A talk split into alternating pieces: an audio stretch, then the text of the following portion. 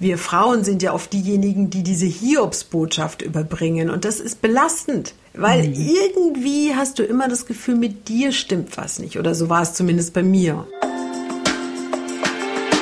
Get Happy. Der Achtsamkeitspodcast von Antenne Bayern. Und hier ist Kati Kleff. Und ich sage herzlich willkommen, ihr Lieben. Einen schönen Freitag und ein schönes Wochenende. Wunderbar, dass ihr euch wieder ein Stündchen für euch Zeit nehmt und diesen Podcast hört. Es geht in dieser Folge um ein Thema, das ich unglaublich wichtig finde, das viel mehr Menschen von uns betrifft, als wir uns vorstellen können und das immer noch in dieser Gesellschaft echt ein richtiges Tabuthema ist. Für viele Paare, für viele Menschen ist es ein riesiger Lebenstraum, eine Familie zu gründen und mindestens einem Kind das Leben zu schenken. Ein Traum, der allerdings für nicht wenige Frauen und Männer unerfüllt bleibt weil es die Natur nicht vorgesehen hat oder weil es einfach nicht klappen will, obwohl medizinisch scheinbar alles in Ordnung ist. Vielleicht mal ein paar Zahlen. Nach aktuellen Schätzungen der WHO sind etwa 186 Millionen Menschen auf der Welt unfruchtbar. Der Grund dafür liegt zu etwa einem Drittel bei den Frauen, zu einem Drittel bei den Männern. Das letzte Drittel bleibt komplett rätselhaft. Um das mal in aller Deutlichkeit zu sagen, schwanger zu werden und auch zu bleiben, das setzt man immer so voraus, aber es ist alles andere als selbstverständlich. Das Problem ist nur, da redet niemand drüber. Erfolglose Zeugungsversuche sind eine unglaubliche Belastung für die Beziehung und die Intimität, weil Sex irgendwann zum Leistungssport wird.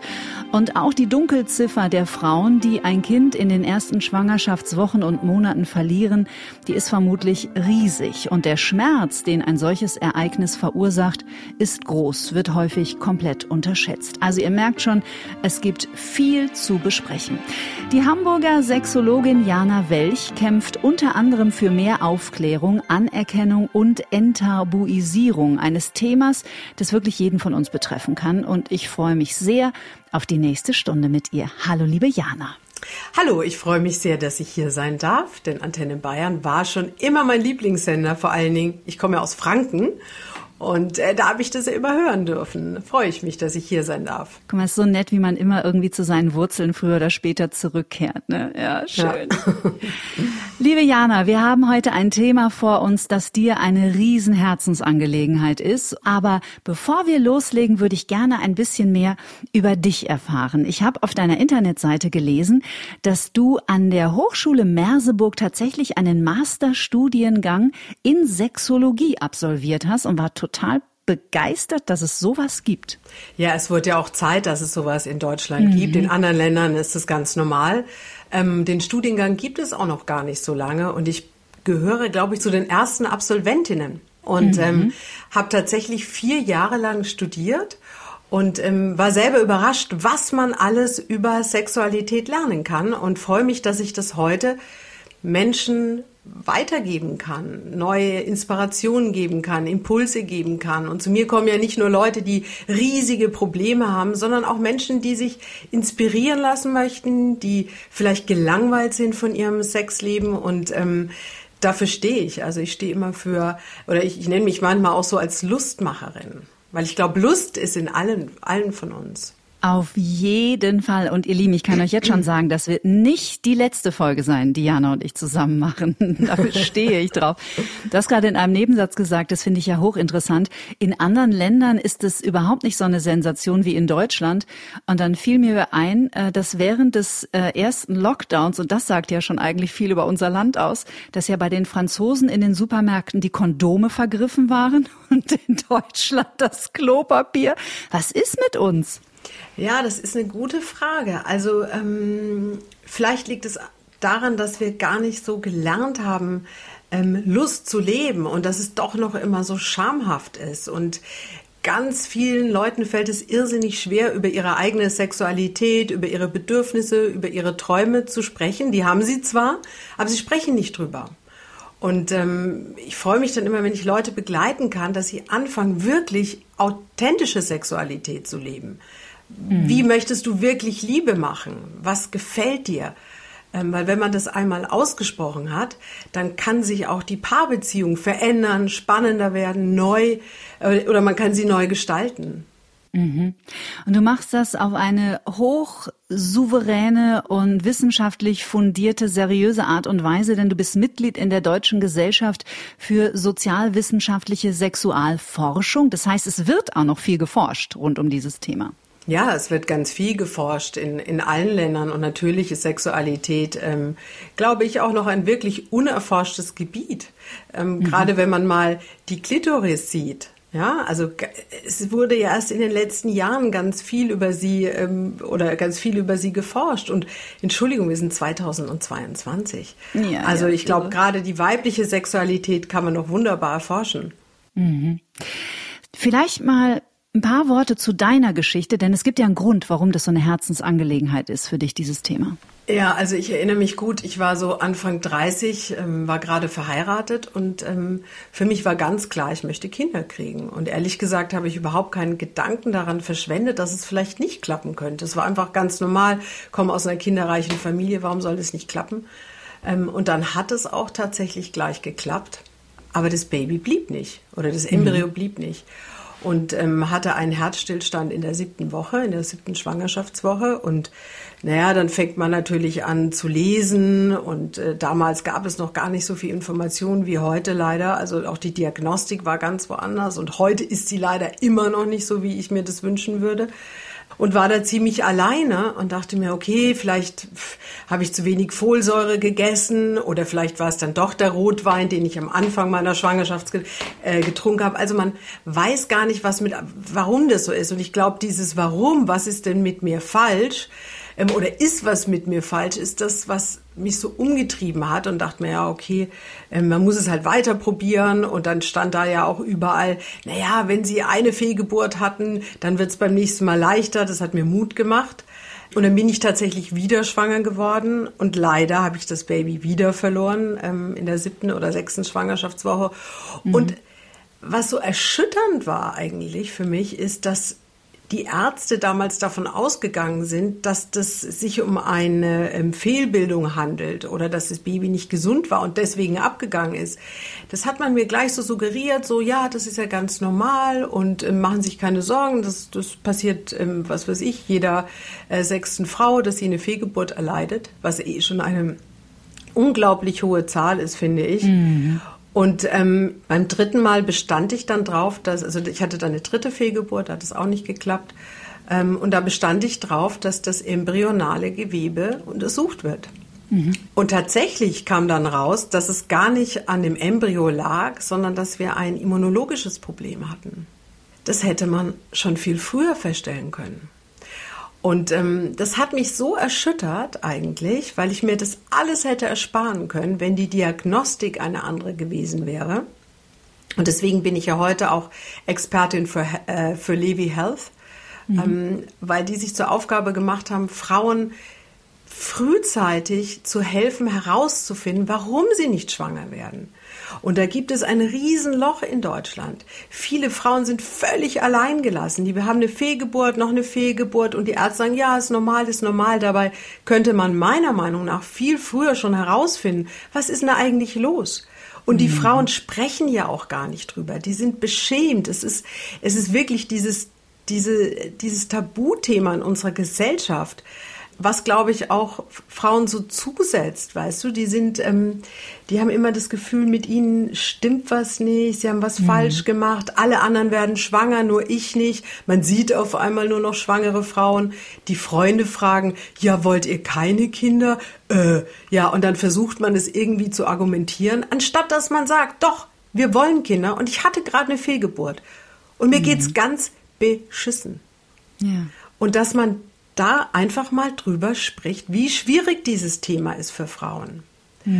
Und auch für Männer, das, das darf man ja nicht außer Acht lassen. Welcher Mann spricht denn offen und ehrlich, ja, meine Frau hatte gerade eine Fehlgeburt.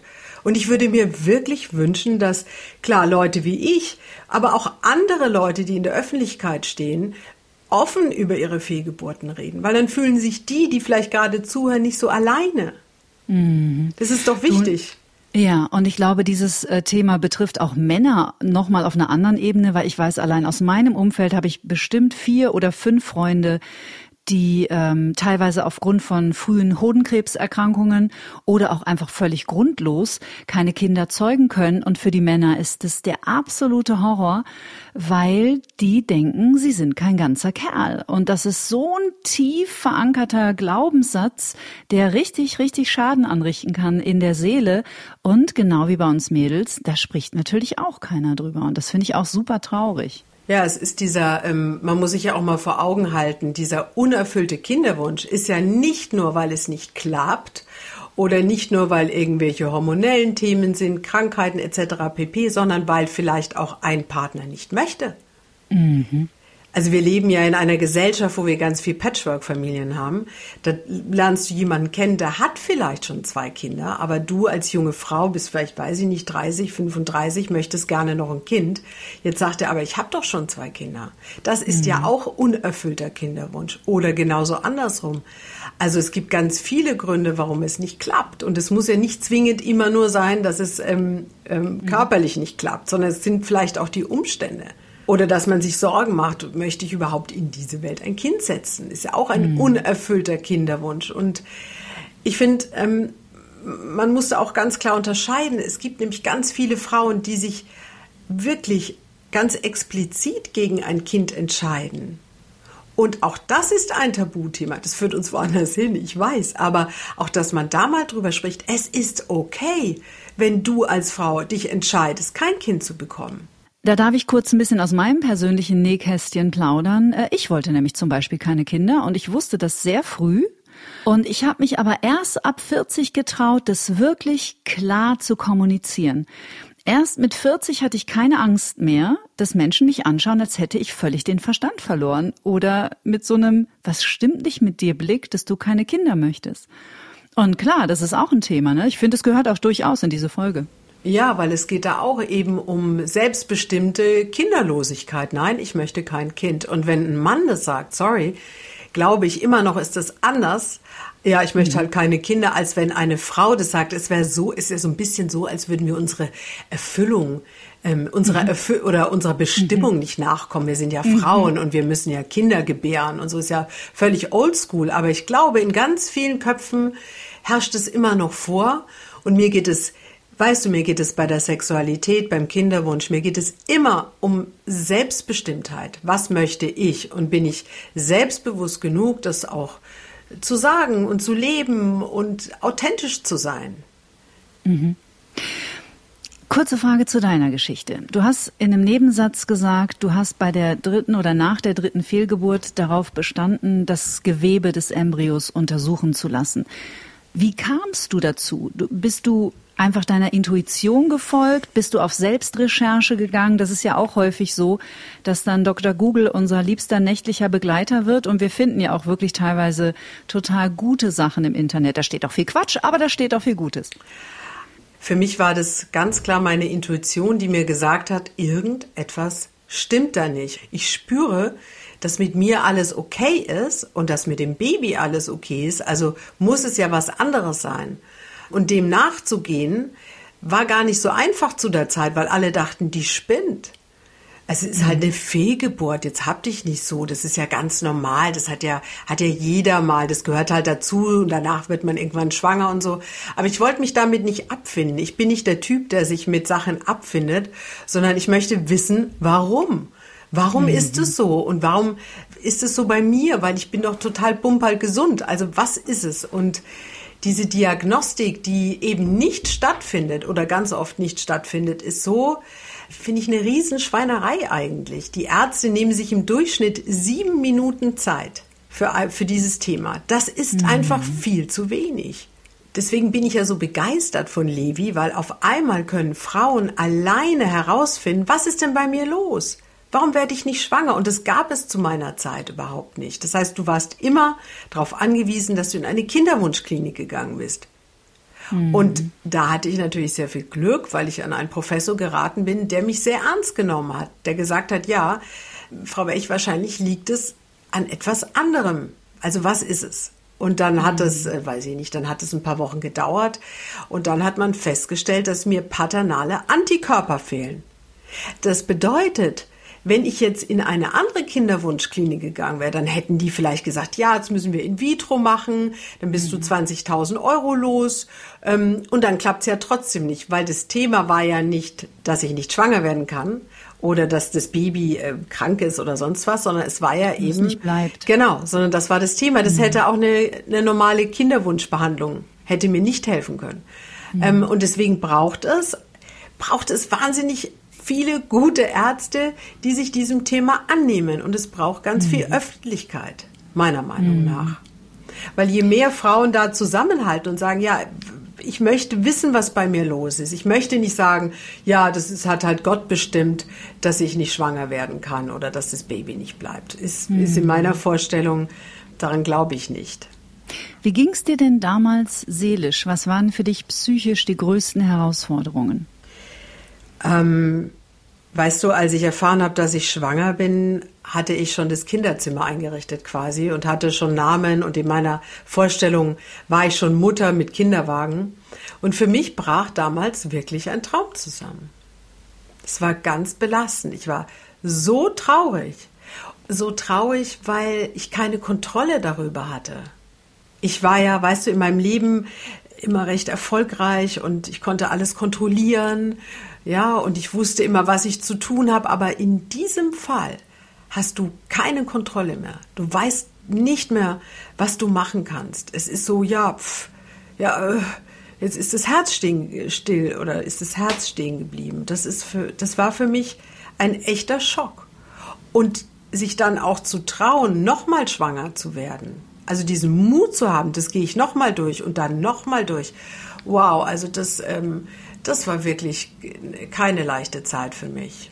Und auch, klar, ich hatte meinen Mann zu der Zeit, der mich da unglaublich unterstützt hat und liebevoll war, aber ich war ja immer diejenige, die diese Enttäuschung weitergeben musste. Also mhm. ich habe die Diagnose bekommen. Ich war beim Frauenarzt, habe erfahren, das Herzchen schlägt nicht mehr.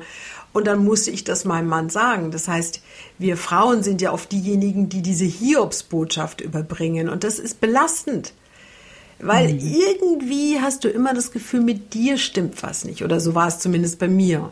Also ich hatte von Anfang, ich hatte immer das Gefühl, wow, was ist nur mit meinem Körper los? Was stimmt nicht? Und diese Gedanken sind dann so prominent auf einmal. Du kannst an gar nichts anderes mehr denken. Du kannst dich an nichts mehr erfreuen. Also du bist dann so in diesem Tunnel. Und das ist, das ist für mich so, so eine, ja, eine tolle Möglichkeit heute, Frauen da zu unterstützen und auch ihnen den Mut zu machen und aber nicht nur Mut, haha, das wird schon, sondern sich damit auch auseinanderzusetzen. Es könnte auch sein, dass es nicht klappt und sich immer daran zu erinnern, dass deine Paarbeziehung schon ganz viel ist. Und das Baby ist vielleicht nur die Kirsche auf der Torte, aber deine mhm. Beziehung ist schon ganz viel. Und ähm, ich glaube, in diesem, in diesem, in dieser Kinderwunschzeit vergisst man oft, wie wichtig es eben auch ist, die Beziehung zu pflegen. Weil, let's face it, angenommen, du wirst dann schwanger irgendwann und du bekommst das Baby, dann wird es mit der Sexualität ja erstmal nicht leichter. Mhm. Das heißt, umso eher du anfängst, dich auch weiterhin als sexuelles Wesen zu fühlen, auch selber, also in dieser Kinderwunschzeit immer wieder zu schauen, wie bin ich denn mit mir in meiner Selbstakzeptanz, in meiner Selbstliebe? Ähm, kümmere ich mich um meinen Körper oder sehe ich auch schon meinen Körper nur noch als Produktionsstätte für zukünftige Stammhalter? das ist wirklich ganz frustrierend. Ja, also wie viel Sinnlichkeit äh, erlaubst du dir überhaupt noch mit deinem Partner zu leben in dieser Zeit? Mhm. Machst du denn das noch? Oder siehst du deinen Partner überhaupt noch als erotisches Sexobjekt oder ist er auch nur noch der Erzeuger? Weißt du, welche Rolle ja. spielt mein Partner in dieser Zeit? Und wow, ich kann allen Leuten wirklich nur empfehlen, nehmt euch Zeit, auch außerhalb des Eisprungs Sexualität zu leben. Das ist das, was ich mit dem Leistungssport meinte. Wenn man dann, ich sage jetzt mal ganz banal, so nur noch zielorientiert nach Uhrzeit zusammen in die Kiste steigt und schon mit einer solchen Erwartung rangeht, und das ist vielleicht ein ganz guter Punkt, um mal dieses Thema Sexualität mit einzubeziehen, weil gerade wenn es jetzt nicht beim ersten, zweiten, dritten Mal klappt, das muss ja eine Wahnsinnsbelastung sein für die Zweierbeziehung. Also ich glaube, es gibt wenig belastenderes als Kinderwunsch mhm. für die Sexualität, weil eine blühende Sexualität möchte Kreativität, möchte was Neues, was Geheimnisvolles, aber Sexualität nach Eisprung ist normalerweise nicht spannend und es ist auch okay. Es ist in Ordnung, wenn dieser Sex vielleicht nicht so wow ist. Und wenn man sich davon löst, zu glauben, ja, aber ich zeuge jetzt ein Kind und jetzt mhm. muss auch mein Sex ganz toll sein, spirituell. Bullshit. Ganz ehrlich, ich glaube das nicht. Ja, Eisprung, miteinander schlafen und ein Kind zeugen kann vielleicht auch mal nicht so kreativ sein und es ist in Ordnung. Aber was mhm. ganz wichtig ist an dieser Stelle, das ist für mich der Funktionssex. Diese Paare in dieser Zeit sollten aber dennoch auch Lustsex haben. Das ist nämlich der Sex, der außerhalb des Eisprungs stattfindet. Und da geht es vielleicht mal nicht um Penetration oder um Ejakulation, sondern da geht es vielleicht wirklich um mal was Neues ausprobieren, mal wieder verführen. Also einfach in, in diese sinnliche Begegnung zu kommen. Das würde ich mir wünschen. Und dann kann man mhm. unterscheiden. Dann kann man sagen, ja, Jetzt ist Eisprung, jetzt ist vielleicht Funktionssex, ist vielleicht nicht so toll, ist vielleicht schneller, ist vielleicht nach Uhrzeit, finde ich vielleicht blöd, ist okay, kann ich mitleben. Mhm. Ist vielleicht nur zwei Prozent meiner gesamten Paarbeziehungen, wo ich versuche, schwanger zu werden. Kann man mit umgehen, finde ich. Und mhm. die, der andere Sex ist eben der, ja, unser Lustsex, der ist erotisch, weniger penetrativ. Weil sonst, wenn man nur noch Sex nach Termin hat, das ist, wirklich wenig inspirierend und tut auch mhm. oft weh. Das muss man sich ja auch mal vor Augen halten, weil eine Frau, die nicht wirklich ähm, lustvoll ist, feucht genug ist, die, die eigentlich sich denkt, oh ja, jetzt muss der kommen, damit ich schwanger werden kann. Hm, ja, hoffentlich ist es schnell vorbei, die Nummer hier. Haben auch übrigens Frauen, mhm. die nicht, nicht keinen Kinderwunsch haben. Das ist, dass für diese Frauen oft Geschlechtsverkehr hört sich auch so furchtbar an dieses Wort. Ich sage nicht Geschlechtsverkehr. Ja, ne? Ah! Geschlechtsverkehr ist ja, wirklich. Horror. Ja. Wollen wir mal wieder Geschlechtsverkehr haben? Du? Ja. Da, da, da, da werde ich ganz feucht, wenn das jemand zu mir sagt. Nein, aber ja, ne, ganz, ich, ich muss schon auf meinem Stuhl hin und her rucken. Ne, aber so dieses, ähm, also wenn ich wenn ich wenig Lust und wenig Erregung verspüre, dann ist meine Vagina wahrscheinlich auch nicht wirklich erregt und dann kann Sexualität sehr schmerzhaft werden. Und mhm. ähm, das geht einfach gar nicht. Also sollte man zumindest versuchen, dass der Sex, auch wenn man ein Kind will, so ist, dass man doch erregt ist. Er hat Eva Maria Zurhorst hier mal einen wunderbaren Satz geprägt, nämlich der Körper einer Frau ist wie eine Blume. Der öffnet sich so. Und der männliche Körper ist ja eher der, der eindringt. Und das finde ich ist ein sehr, sehr schönes Bild, was auch die weibliche Sexualität ganz gut abzeichnet. Ja und nein. Also ich weigere mich immer so ein bisschen daran zu glauben, dass der Mann nur eindringt, weil die Frau, liebe Katja, kann, das stimmt, das stimmt, kann das ja aufnehmen.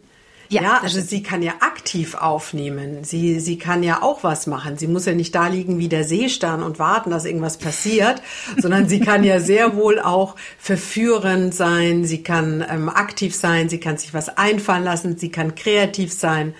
Und damit ist sie ja wohl auch oder steuert sie auch ihre eigene Lust. Und ähm, ja. Lass uns noch mal über diesen Funktionssex sprechen, weil ich finde, das ist schon unglaublich wertvoll für alle, die jetzt zuhören und sich vielleicht in genau dieser Situation befinden.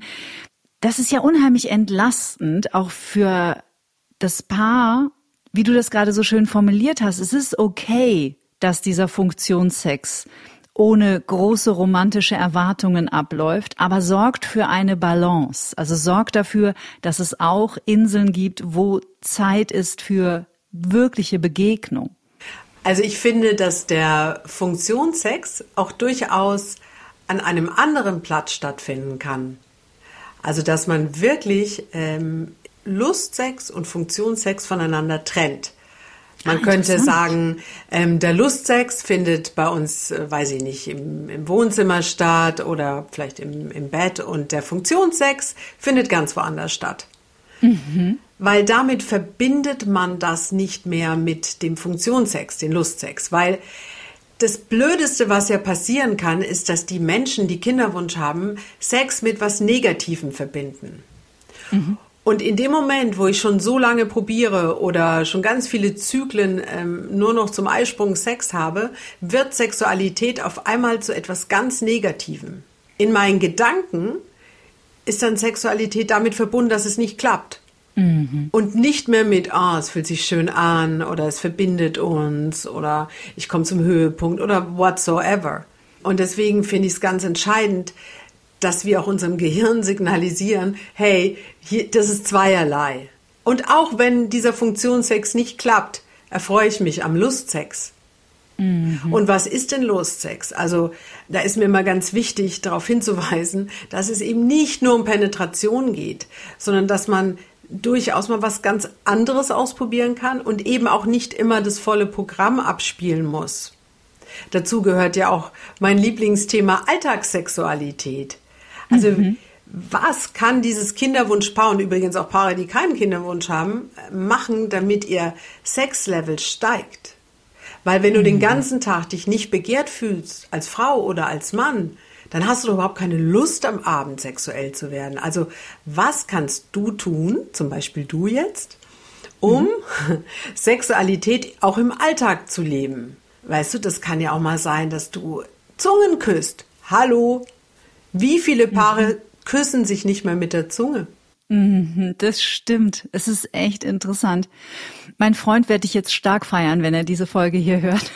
Ja, der macht es auch mitten im Baumarkt und dann sage ich mir so, nicht jetzt hier mitten im Baumarkt und er so, ah doch, ich liebe das.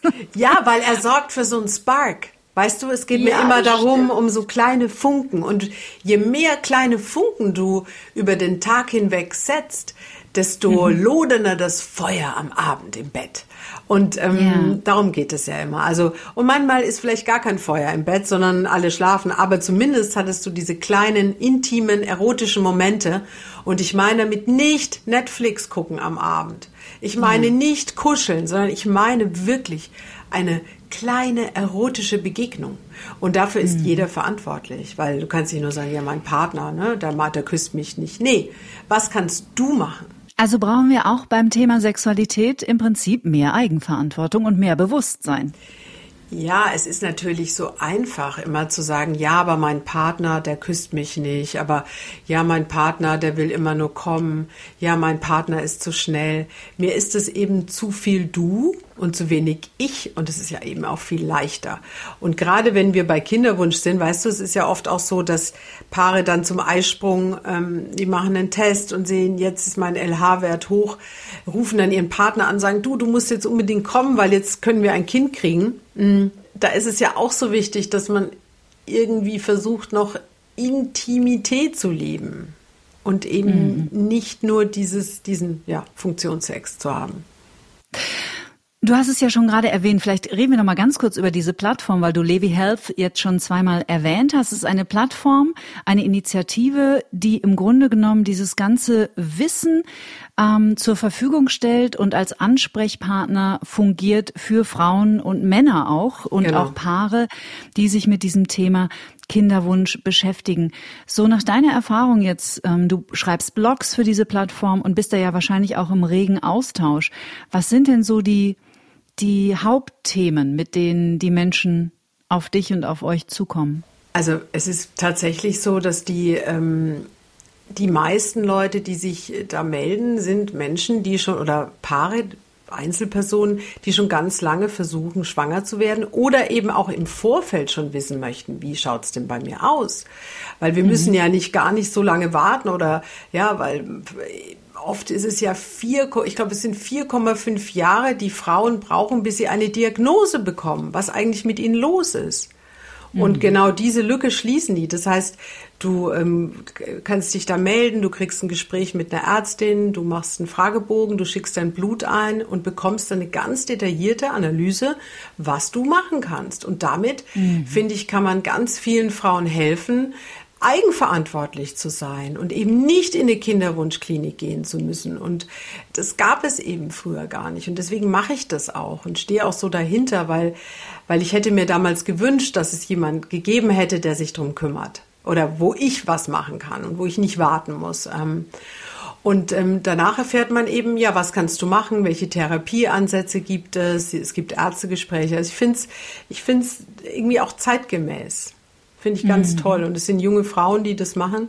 Ähm, auch Ärztinnen, die dabei sind, das ist zertifiziert. Also es ist einfach eine coole, coole Möglichkeit. Mhm. Ich habe eine Freundin, die auch schon hier Gast war und auch im Dezember übrigens wiederkommt für eine Folge, nämlich die Alexandra Schack. Und die arbeitet übrigens auch in Kooperation mit Frauenärzten. Die ist Meditationslehrerin. Und die arbeitet mit ähm, kinderlosen Paaren, die einen Kinderwunsch haben, tatsächlich recht erfolgreich auch mit Meditation, weil auch das natürlich einen unglaublichen Stress erzeugt im Körper. Ne? Und das ist ja wiederum dann vermutlich für den Zeugungsakt auch nicht so richtig hilfreich. Ich bin ja keine Medizinerin, ähm, aber ich weiß, dass selbst, weißt du, Frauen werden schwanger in den unmöglichsten äh, oder unter um, unmöglichsten Umständen. Also wir mhm. denken an Vergewaltigung oder an auch unconsensual Sex. Also ähm, ich bin mir da gar nicht so sicher. Ich weiß nicht, woran es liegt, warum manche Leute eben nicht schwanger werden, obwohl angeblich alles medizinisch in Ordnung ist. Aber vielleicht ist eben nicht alles medizinisch in Ordnung. Und ich finde, wenn man das einfach mal ausgeschlossen hat, wenn man, wenn man weiß, hey, eigentlich ist alles mit mir okay und ich habe alles gemacht, was ich, was ich konnte und jetzt lasse ich einfach mal los. Das ist ja auch gar nicht so leicht. Das sagen ja auch dann die mhm. Freunde, ja, du musst halt einfach dich mal entspannen. Aber vom Entspannen, glaube ich, wird man nicht schwanger. Wenn es klappt, dann umso besser. Aber ich denke, es braucht doch ganz viele Parameter, die stimmen müssen, wenn man schwanger werden möchte. Ja, und jede Geschichte ist natürlich auch total individuell, ne? das muss man ja auch ganz ja, klar anerkennen. Ja, und ich denke, wenn ähm, für die meisten Leute, bei denen es klappt, die machen sich ja auch nie Gedanken, was es bedeutet, wenn man eine Fehlgeburt hat oder was bedeutet mhm. es überhaupt, wenn ich, wenn ich unerfüllten Kinderwunsch habe und schon 38 bin, in Anführungsstrichen schon 38, weil dann tickt ja die Uhr. Das ist ja auch so was Ungerechtes. Weißt du, wir müssen uns ja relativ früh entscheiden, ein Kind bekommen zu wollen, damit es relativ sicher klappt. Aber oftmals mhm. sind wir Frauen ja auch so, dass wir, wir studieren, wir, wir haben dann einen guten Job und dann dauert es vielleicht auch ganz lange, bis wir den richtigen Mann kennenlernen. Ja, mit dem wir uns überhaupt vorstellen können, ein Kind zu bekommen. Und auf einmal sind wir 39 oder 40 mhm. oder 41. Mhm. Und dann, dann, dann wird man panisch und ähm, denkt, oh Gott, was, was kann ich jetzt machen? Und hoffentlich klappt das. Weißt du, dann hast du ja schon diesen, diesen Stress hast du dann schon im Körper. Ganz sicher. Mhm. Und Meditation ist immer gut. Also ich bin großer Fan davon, ja, wenn man sich entspannen ja. kann. Und oftmals hilft eben auch Meditation, solche Schläge oder Schicksalsschläge zu verarbeiten, gerade wenn man mehrere Fehlgeburten hat, um auch in Kontakt mit sich zu bleiben. Lass uns bei diesem Aspekt mal kurz bleiben. Es gibt hier in München schon Frauenärzte, die Patientinnen, die ein Kind verloren haben, empfehlen, ein Ritual zu finden, um dieses Kind zu beerdigen. Es gibt hier in München auf dem Waldfriedhof eine Ruhestätte für Sternenkinder. Und ich weiß, dass äh, Frauen, die Fehlgeburten hatten, diese nie geborenen Kinder dort beerdigt haben in einem Ritual. Für wie wichtig hältst du das? Also ich persönlich ähm, finde Rituale ganz besonders schön. Und ähm, gerade wenn es sowas ähm, Traumatisches ist oder wenn es etwas ist, was, so, was einem so am Herzen liegt oder gelegen hat oder mhm. ähm, können Rituale wunderbar helfen, auch loszulassen. Ähm, weil sonst ist es oft so, ja, und da sind wir wieder beim Tabuthema, weißt du, an, an, am liebsten würden es viele einfach nur vergessen und vielleicht auch die Männer gar nicht so groß drüber reden, aber in dem Moment, wo man dem Platz gibt und Raum gibt und auch so dieses, ähm, dieses Gewahrsein von, ja, ich habe hier ein Embryo, ein Baby verloren, eine Seele verloren und ich kann sie jetzt wo auch immer hin, hingeben, achtsam hingeben mhm. und ich habe vielleicht auch einen Ort, wo ich wieder hingehen kann, kann, finde ich, kann ganz toll und hilfreich sein, auch da vielleicht mit seinem Partner hinzugehen und dem Raum zu geben und es nicht zu negieren und es nicht einfach nur so, ja, pff, ja, war ja eh nur so ein embryonales Gewebe. Das kann man natürlich so sehen, aber für mich war das viel mehr. Für mich war das meine Zukunft, meine Vision. Es war ein Baby. Es war nicht nur ein mhm. Gewebe. Und das finde ich, finde ich ganz toll, dass es sowas gibt und dass man dem auch Raum gibt und ähm, dass man da auch vielleicht sieht, hey, ich bin nicht alleine. Also da, mhm. da sind auch noch andere, denen es so ging wie mir und die trauern vielleicht da auch zusammen und deswegen bin ich auch ein großer Fan von Gruppen oder von, ähm, und wenn es auch nur ein Forum ist, dass man merkt, das passiert einfach nur mal jeder sechsten Frau. Und ähm, so einen Raum zu schaffen, finde ich ganz toll und hilfreich. Jedes Ritual, das man von Herzen macht, ist ein, ein schönes Ritual. Ja, und ich glaube auch tatsächlich, dass es noch ein bisschen unterschätzt ist. Ich komme jetzt eher so aus der Ecke dieser Psychotraumatologie. Ich kenne mich mit Trauma ganz gut aus und auch was so Trauma mit unserem Nervensystem macht. Und ich kann mir vorstellen, dass das auch etwas ist, das noch ganz schön unterschätzt wird. Also wie du gerade sagtest, na ja, das war jetzt, also ich meine, das war ja nicht mal erdnussgroß und, und das sah ja auf dem, auf dem Ultraschall, das war ja nicht mal eine Bohne und so. Trotzdem ist da Leben entstanden in uns und irgendwie ist da eine Seele in uns gewesen und wir waren verbunden mit diesem Wesen und es hat den Weg nicht geschafft in diese Welt. Und ich glaube, dass wir auch die Frauen dafür sensibilisieren dürfen, da auch mit sich sehr sanft zu sein danach und sehr, sehr liebevoll und sich bewusst machen, okay, ich darf danach traurig sein und ich darf eine Pause machen und ich darf heilen davon. Ja, ich denke eben, dass man sich diese Pause auch gönnen sollte. Ja. Aber oftmals ist ja eben diese Uhr, die da tickt, ne? Und dann hast du vielleicht noch eine Ausschabung dann, dann läuft die Uhr, dann sagen die ja vielleicht erst nach ein, zwei Monaten wieder schwanger werden, dann rechnet man sich das im Kopf schon aus. Ja, also ich habe so wenig Zeit. Also dieser Druck, der da auf uns lastet, der verbietet es vielleicht auch, dass wir in diese Trauer gehen. Und ich finde es ganz, ganz wichtig, dass man dem Raum gibt und dass man darüber eben auch spricht und sagt, hey, ja, mir geht's gerade nicht gut. Aber wer geht denn ins Büro und sagt, oh, ich hatte gerade eine Fehlgeburt, mir geht's schlecht? Mhm. Das sagt doch keiner. Das ist doch unser Problem heutzutage, dass wir gar nicht mehr in, unserer, in unserem femininen äh, Sein sein dürfen. Also wir sind ja so funktional, wir müssen doch, wir haben so viele maskuline Anteile mittlerweile, viele Frauen, die mir auch begegnen, wo ich sage, ja, aber wann, wann bist du in deiner Femininität? Wann, wann darfst du deine weiblichen Anteile leben? Und das ist ein, dieser Verlust und es kann eben auch für einen Mann unglaublich belastend sein, eben nicht nur für die Frau, dass dass man darüber spricht. Weil in dem mhm. Moment, wo wir darüber sprechen, ähm, kommt da auch Licht hin. Und man fühlt sich mhm. nicht mehr so alleine damit oder falsch. Also ich glaube, es ist gerade dieses, ich bin verkehrt, mit meinem Körper stimmt was nicht, vielleicht bin ich falsch oder vielleicht bin ich keine richtige Frau. Weißt ja, du? das ist, glaube ich, ein starker Glaubenssatz. Dieses Ich bin keine richtige Frau oder ich bin kein richtiger Mann. Ja, genau. Oder ich bin kein richtiger Mann. Irgendwas ist nicht mhm. mit mir okay. Das begleitet einen ja dann auch in anderen Situationen und gerade auch in der Sexualität. Wie kann ich denn dann meine Weiblichkeit leben im Bett, wenn ich den Gedanken habe, mit mir stimmt doch was nicht. Ich bin gar keine Frau. Vielleicht ähm, hat er jetzt nur aus Mitleid mit mir Sex oder so. Weißt du, da kommen ja ganz viele schräge Gedanken ähm, hoch, die es ganz herausfordernd machen, Sexualität weiterzuleben. Und so eine mhm. Pause mhm. kann eben auch helfen, sich wieder darauf zu besinnen, ja, wir sind auch als Paar ganz viel. Äh, wir, mhm. wir sind ein starkes Team. Wir kriegen das hin. Wir halten hier zusammen. Es gibt keine Schuld, Schuldzuweisungen. Und natürlich haben Frauen auch so Gedanken wie, ja, vielleicht ist mit dem Typ was nicht okay. Ja, mhm. vielleicht äh, hätte ich doch den anderen nehmen sollen. Weißt du, und jetzt bin ich aber mit dem verheiratet, jetzt kann der keine Kinder kriegen. Ja, was mache ich denn jetzt? Und sich immer wieder auch damit auseinanderzusetzen, wie werden wir als Paar weitergehen, wenn wir keine Kinder haben. Das kann ja auch sein. Ah, das ist auch ein wichtiger Punkt. Ja, ja also äh, kann ja auch passieren, dass es einfach nicht klappt. Also wie wertvoll seid ihr als Paar, auch wenn ihr keine Kinder bekommen könnt? Und dann auch mal drüber nachzudenken, vielleicht kommt Adoption in Frage oder ein Pflegekind oder vielleicht gibt es eine andere Möglichkeit oder vielleicht vielleicht entscheidet ihr euch auch einfach nur zu zweit zu sein. Kann ja auch okay mhm. sein. Nur dass man da nicht so zumacht und dann so voller weißt du, es ist ja nie, es ist ja kein Businessprojekt ein Baby zu bekommen, sondern es ist eine Herzensangelegenheit. Und sich doch immer wieder zu hinterfragen. Hm. Und das habe ich auch gemacht. Als es beim zweiten Mal nicht geklappt hat, habe ich gedacht, ja, vielleicht muss ich einfach mal drüber nachdenken. Vielleicht soll das so sein. Vielleicht bin ich mhm. auch okay ohne Kinder. Könnte ja auch sein.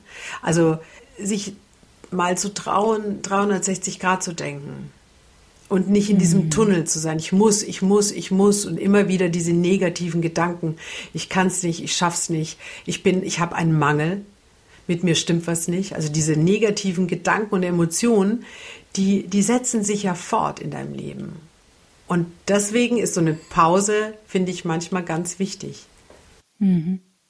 Würdest du empfehlen, sich vielleicht auch für eine Zeit Coaching-Unterstützung zu holen oder psychologische Beratung zu holen, wenn man feststellt, okay, meine Gedanken kreisen sich 24-7 wirklich um gar kein anderes Thema mehr und ich bin echt nur noch ein Schatten meiner selbst? Ich finde es immer super, wenn man sich Unterstützung mhm. holt, wenn man merkt, hey, irgendwas ähm, zwickt hier und ich komme da nicht selber raus. Und es gilt für alle Lebensthemen meiner Meinung nach. Und wir ja. sind, wir haben das nicht gelernt. Also unsere Generation, wenn du sagst, gehst zum Psychologen, da stimmt ja was nicht mit dir, ne? Mhm. Da hast du ja irgendwie einen Schatten oder so. Ähm, das Gleiche, ja, du gehst zur Sexologin, aber kriegst keinen hoch. Also das ist ja so stigmatisiert, wenn man sich Hilfe mhm. sucht, anstatt dass man sagt, oh wie toll, du suchst dir Hilfe, du, du kriegst neue Impulse, du, dir geht es besser, du sorgst dich um dich. Das ist doch toll. Und das würde ich mir auch wünschen, dass man da mal so ein bisschen äh, von wegkommen würde, dass es so was Schlechtes ist, wenn man sich Hilfe sucht oder einen Coach nimmt oder so. Also ich kann das total empfehlen und ich gehe auch zum Coach. Ich gehe auch, ich gehe auch zu jemandem, wenn ich Themen habe, ist doch klar. Mhm, absolut. Ja, deswegen, ähm, also ich plaudere hier in diesem Podcast auch gerne über mein Privatleben und um meine, über meine äh, Therapiebiografie, die ich viele Jahre gedauert hat. Und es wird ja auch Zeit, ne? Und das ist ja einfach eine gute Entwicklung. Und ich stelle doch immer wieder fest, dass, sage ich jetzt mal, diese jüngeren Generationen, die jetzt so in den 20ern, 30ern sind, die sind da ganz anders drauf. Das ist völlig normal und völlig okay. Also ich höre ganz oft, ähm, ja, aber wenn du dann von deinem eigenen Sexleben erzählst, ist das so deine Privatsphäre und das kannst du kannst plötzlich über deine Fehlgeburten erzählen, habe ich auch schon gehört. Ich, mhm. Nee, ganz ehrlich, weil wenn ich es nicht mache, wer macht's denn dann? Ich mhm. möchte doch, ich möchte doch Leute inspirieren.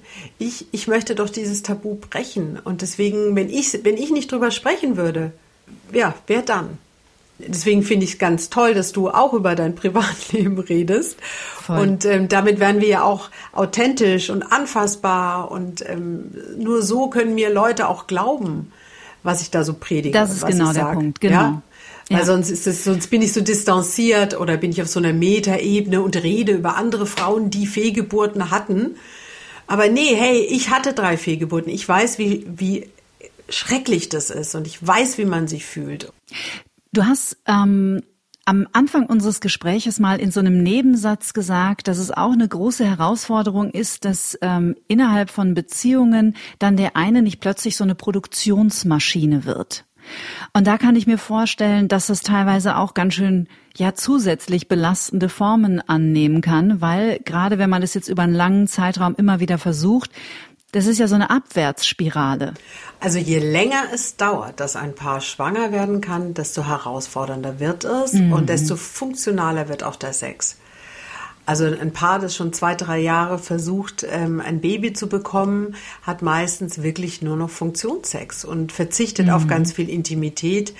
Und manchmal ist es sogar so, dass äh, die Frau überhaupt keine Lust mehr hat auf Sex und den Mann bittet, sein Sperma einfach in so einem Röhrchen abzugeben und sie führt mhm. es dann ein. Also diese, ähm, diese Produktion ist komplett anonymisiert. Und das mhm. ist natürlich sehr herausfordernd, gerade für die, für die Männer, die dann nicht mal mehr Körperkontakt bekommen und mhm. Körperkontakt außerhalb des Eisprungs überhaupt nicht mehr stattfindet. Weil die Frau in ihrer Vorstellung nur noch Sex haben möchte, um ein Baby zu bekommen. Das heißt, die Motivation für Sex ist ausschließlich ich möchte schwanger werden. Und vielleicht ist es mhm. auch genau die Möglichkeit, was zu verändern, dass man sich immer wieder hinterfragt, was ist meine Motivation, Sex zu haben außerhalb des Kinderwunsches? Warum möchte ich in eine emotionale, körperliche Verbindung mit meinem Mann oder meinem Partner? Mhm. Was ist es denn? Weil ich ihn mhm. attraktiv finde, weil ich mich verbunden fühlen möchte, weil, weil ich es liebe zu kommen im besten Fall. Ähm, und wenn man da mal noch mal reingeht und sich das wirklich fragt, warum habe ich denn Sex? Noch außerhalb von Baby bekommen. Das ist schon, schon spannend. Und wahrscheinlich wird er das Eis recht dünn, weil da fällt einem ganz wenig ein, wenn man in diesem Kinderwunschtunnel steckt. Ja, die Metaebene ist einfach immer die Einladung. Ne? Immer versuchen so ab und zu zumindest auf kleinen Inseln kurzen kleinen Abstand versuchen zu bekommen zu der eigenen Situation, damit man auch wieder nicht so betriebsblind einfach durchrennt. So, aber das ist, trifft ja auch auf alle Lebenslagen zu. Du, und es ist, es ist sehr herausfordernd und ich weiß das aus meiner eigenen Erfahrung. Ich hatte damals auch kaum noch andere Intimität als zum Eisprung. Ich habe mhm. auch nicht gewusst, warum. Und am Anfang ist es ja meistens so, weißt du, da geht man ja voller Elan rein. Am Anfang findet es, findet man es ja ganz toll. Weißt du, ich habe Eisprung. Oh ja, und vielleicht werde ich jetzt schwanger. Oh, das ist toll. Weißt du, lass uns Sex haben. Das ist super. Und mit der Zeit mhm. wird es eben immer schwieriger. Und ähm, dass man da nicht, wie du, wie du gerade gesagt hast, dass man eben nicht in diese Abwärtsspirale kommt, sondern dass man sich immer wieder erinnert, welche Art von Intimität macht mir außerhalb von penetrativen Sex Freude? Was mag ich denn? Welche Alltagssexualität lebe ich? Wie, wie sehe ich meinen Partner im Alltag? Sehe ich ihn nur noch als ähm, Spermaspender oder ne? Wie kann ich ihn anders sehen? Und kann ich vielleicht mal wieder nackt tanzen? Kann ich meinen Partner mal in die mhm. Augen sehen? Kann ich ähm, ja küssen? Kann ich nackt eine Kissenschlacht machen? Also wieder in dieses Spiel zu kommen, in die Kreativität. Das wäre das, was, ja, was ich mir total wünschen würde für alle, die jetzt gerade Kinderwunsch haben. Und es geschieht ja dann doch von Zeit zu Zeit, zumindest habe ich das jetzt schon drei oder viermal ähm, erlebt, auch im Freundes- und Bekanntenkreis, an dem Punkt, wo beide echt losgelassen haben und sich damit abgefunden haben, hat's dann irgendwie plötzlich doch geklappt. Und das ist dann schon irgendwie auch das Wunder des Lebens. Ne? Das gibt es. Oder aber auch eine Frau versucht schon ganz lange schwanger zu werden, wechselt den Mann und auf einmal wird sie sofort schwanger. Oder andersrum. Das ist, ja. weißt du, da gibt es immer noch ein Quäntchen Unerforschtheit. Und das ist ja auch okay vielleicht, ähm, ja, ich tue mir immer so schwer, ja, es soll dann halt so sein. Das ist, ich weiß nicht, wie, wie stehst du da dazu? Ich habe auch nicht wirklich eine Meinung dazu. Es ist für mich ist es einfach so das Wunder und das letzte oder eines der letzten Mysterien des Lebens. Und vielleicht ist es auch gut, dass wir gar nicht alles wissen und alles verstehen und es für alles Gründe gibt. Ich weiß es nicht. Ja, weil es sorgt natürlich auch immer wieder für ähm, positive Überraschungen, wenn sowas passiert. Also ja. wenn so ein Paar aufgegeben hat und dann werden sie schwanger und das sind diese schönen Geschichten. Auch wenn die Medizin sagt, es kann nicht klappen und dann wird man doch schwanger. Ja, das, das genau. ist doch genau das, was wir, ja, das ist so Hoffnung und ich finde, das ist so wichtig, dass wir immer noch an Wunder glauben und an Hoff und Hoffnung haben, auch wenn, auch wenn man vielleicht schon fünf Fehlgeburten hatte. Übrigens, ja. ich habe zwei Kinder. Das ist vielleicht nochmal interessant. Das wäre mein Ausstieg gewesen tatsächlich, weil das ist ja so ein bisschen dein Happy End auch einer Geschichte, die ja auch über einen langen Zeitraum sehr belastend war. Du bist nämlich zweifache Mama. Genau, ich bin dann tatsächlich schwanger geworden. Ich wurde dann ähm, mit dem Blut meines Mannes geimpft. Ach nein. Ja, man wird dann geimpft. Äh, da gibt es auch nur zwei, ähm, zwei Ärzte in Deutschland, vielleicht gibt es mittlerweile mehr, die das anbieten. Dann wird man geimpft und ähm, dann erkennt quasi, da, oder mein Körper hat dann anerkannt, dass dieses embryonale Gewebe nicht zu meinem Körper gehört und nicht angegriffen werden darf. Das nennt man Ach, dann, ich, ho ich hoffe, ich habe es jetzt nicht falsch gesagt, aber ich glaube nicht. Und das nennt man dann paternale Antikörper, die man eben braucht, damit das Baby nicht abgestoßen wird oder das Herz aufhört zu schlagen. Genau, das haben wir dann gemacht. Das ist, oder es war zu der Zeit eine ziemlich umstrittene Methode, dass man da geimpft wird und immunisiert wird. Aber es hat geklappt.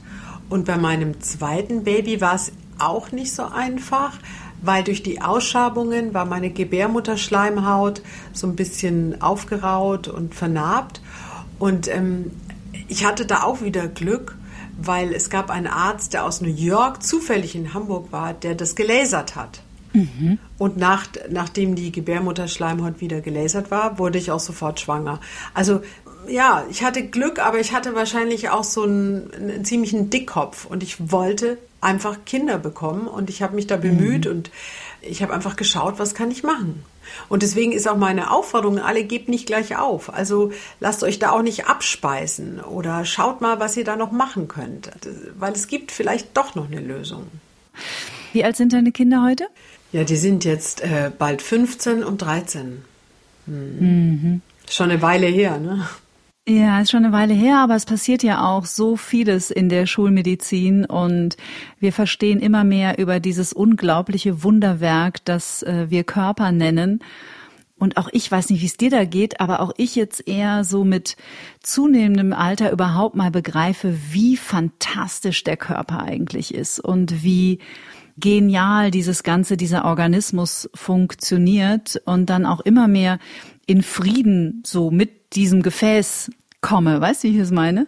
Ja, das ist ja auch für die Sexualität so wichtig, weißt du, dass man gut ist mit seinem Körper und auch eben, wenn man kein Kind hat oder kein Kind bekommen kann, dass man sich trotzdem lieb hat und dass man mit seinem Körper nicht ähm, im Argen liegt und ihn nicht verantwortlich macht oder sauer ist auf seinen Körper. Da gibt es ja auch selbstverletzende ähm, Aktionen mhm. zum Teil, weißt du, wenn Leute richtig sauer sind. Und ähm, also das ist, das ist sowieso das Wichtigste, dass wir stolz sind auf das, was wir haben und so wie wir sind, uns schön finden. Das ist leichter gesagt als getan.